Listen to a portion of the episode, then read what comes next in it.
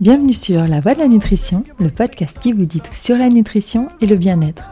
Je suis Julia, diététicienne nutritionniste, et je suis là pour vous partager mes connaissances et vous parler des sujets qui vous intéressent. Parce qu'il est important de savoir ce que l'on met dans son assiette et d'être acteur de sa santé, je vous explique tout ce qu'il y a à savoir pour avoir une alimentation équilibrée, saine et gourmande. Car oui, le plaisir doit rester au centre de notre assiette. Et dans cet épisode, nous allons nous pencher sur les lentilles, ces petites billes pleines d'énergie et de secrets. Car non, la lentille ne se limite pas aux lentilles saucisses. Si vous souhaitez avoir plus d'infos, de conseils et de recettes, vous pouvez aller sur mon site lanutritionpourtous.fr ou me retrouver sur Instagram avec le compte Julia Lapidiette. Et si vous avez encore plus de questions ou besoin d'un accompagnement personnalisé sur Lyon ou à distance, n'hésitez pas à me contacter.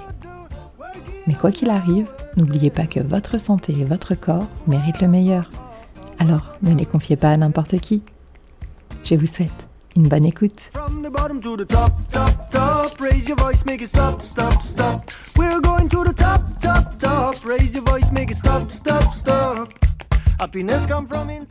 La lentille est littéralement une plante antique. Cultivée dans de nombreux pays, elle fait partie de ce que l'on appelle les légumes secs ou légumineuses. Non trompeur, car cette catégorie d'aliments, par leur rapport élevé en glucides complexes, rentre dans la même famille que les céréales. Autrement dit, c'est bien un féculent. Nommée ainsi pour sa technique de conservation, une fois séchée, elle se conserve plusieurs mois, voire plusieurs années. Il existe différentes variétés de lentilles, et certaines sont exclusivement cultivées en France. On va principalement les différencier par leur couleur. Les brunes, tout d'abord, que l'on retrouve principalement en conserve. Les vertes, avec celles du Berry et celles du Puy, respectivement protégées par un AOP et un IGP. La rouge, plus souvent rencontrée en Asie. Ensuite, la rose ou la lentille corail, qui en fait est une variété rouge décortiquée. La blonde ou la champagne, plus petite, plus rare à trouver actuellement. Et la noire, ou beluga, le caviar des repas végétariens, qui nécessite une cuisson plus longue, mais qui en vaut le détour.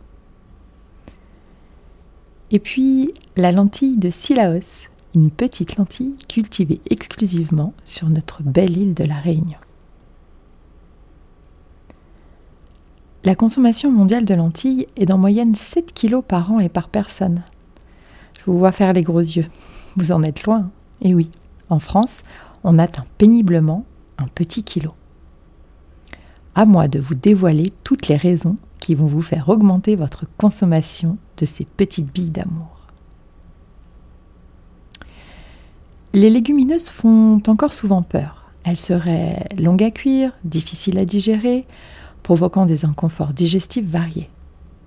Mais que nenni Les lentilles sont même les légumineuses les plus faciles à digérer, et notamment les lentilles corail ou roses, qui sont débarrassées de leur coque. Et aujourd'hui, les temps de trempage nocturne et les cuissons à rallonge n'ont plus lieu d'être. 20 minutes dans l'eau bouillante ou 10 minutes à l'autocuiseur. À peine le temps de mettre la table et de râper quelques carottes. Leur simplicité d'utilisation n'est peut-être pas suffisante pour vous convaincre de la mettre au menu. Alors, passons à ses apports nutritionnels. Les lentilles apportent en grande majorité des glucides complexes et donc de l'énergie, mais aussi des fibres, gage d'une bonne société, d'une aide au maintien d'une glycémie stable avec son index glycémique bas, et donc antifungale, et source importante de protéines végétales. Elle est aussi une bonne source de nutriments pour notre microbiote, notre flore intestinale si importante pour notre santé et notre bien-être au quotidien. Et oui, les lentilles sont aussi dans le top 3 des légumineuses des apports en protéines, avec en moyenne 24% sur le produit sec. Sur le produit cuit, le taux baisse à 10% seulement, par le jeu de la réhydratation qui diminue mathématiquement les pourcentages mais cela reste important pour ceux qui s'amusent à calculer leur apport en protéines au quotidien. Comme tous les féculents secs, la différence de poids entre le cru et le cuit est en moyenne du simple au triple. Cela peut varier en fonction du taux de fibres et de la capacité à retenir l'eau lors de la cuisson. C'est donc un bon apport en protéines végétales, idéal dans les régimes veggie ou simplement flexitariens. Sans oublier bien sûr de les associer à des céréales pour compléter leur tableau protéinique avec par exemple le riz. Les lentilles apportent aussi une source de vitamines du groupe B, d'antioxydants, de polyphénols, de magnésium, de potassium, de phosphore, de sélénium et de fer végétal.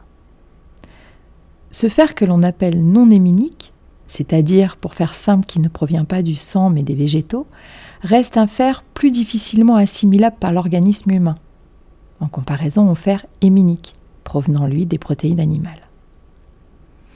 Alors pour optimiser, n'oubliez pas de toujours associer une source de vitamine C à votre repas.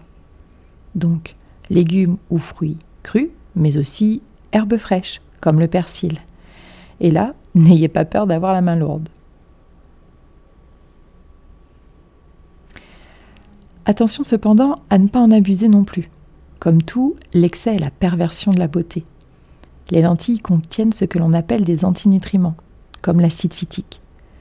Ces antinutriments empêchant l'assimilation d'acides aminés, mais également de minéraux, comme le fer. Et quitte à radoter, mais ne voulant pas que l'info vous échappe, je le répète encore une fois, la clé est dans la variété de votre alimentation. Côté culture et écologie, la lentille est une pro du rendement et de l'écologie, car son agriculture a un très faible impact sur l'environnement avec une faible consommation d'eau et de surface. En comparaison, la production de viande bovine demande 20 fois plus de surface et 10 fois plus d'eau.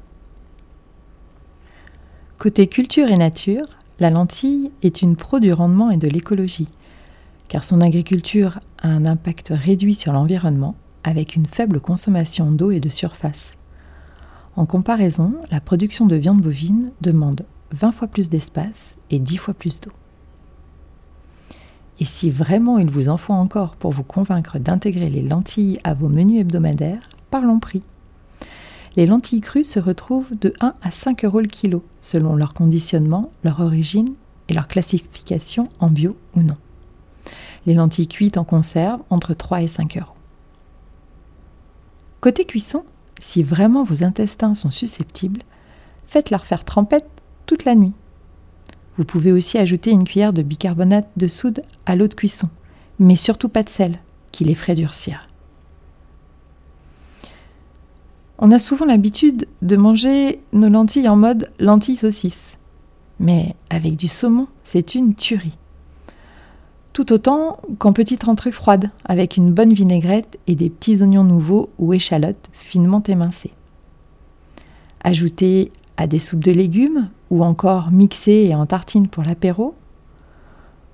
Mixer toujours pour farcir des légumes, par exemple avec des champignons, c'est un régal. Sans oublier l'écurie et les dalles. Sortez des sentiers battus et amusez-vous.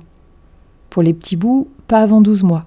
Mixez au départ et corail pour une première approche. Et pour les grands, une à deux fois par semaine, toutes légumineuses confondues, sera déjà un excellent début. On entend de temps en temps des gens qui disent que les lentilles font maigrir. Alors avant de devenir chèvre et de me taper la tête contre les murs à défaut de pouvoir leur toquer la leur, non, les lentilles ne font pas maigrir.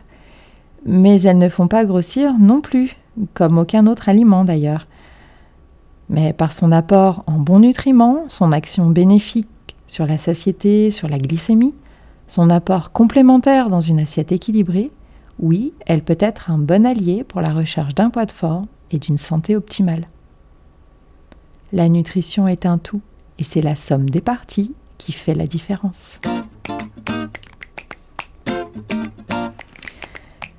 J'espère comme toujours que vous avez appris des choses dans la construction de votre alimentation santé et plaisir. Si vous avez aimé ce podcast, n'hésitez pas à le partager pour faire du bien autour de vous. Pensez à mettre 5 étoiles sur Apple Podcast sur votre iPhone ou celui des copains. Et laissez-moi un commentaire ou une envie de sujet. Je vous dis à jeudi prochain. Prenez soin de vous. Direction. You know we're going upstream and cross the ocean.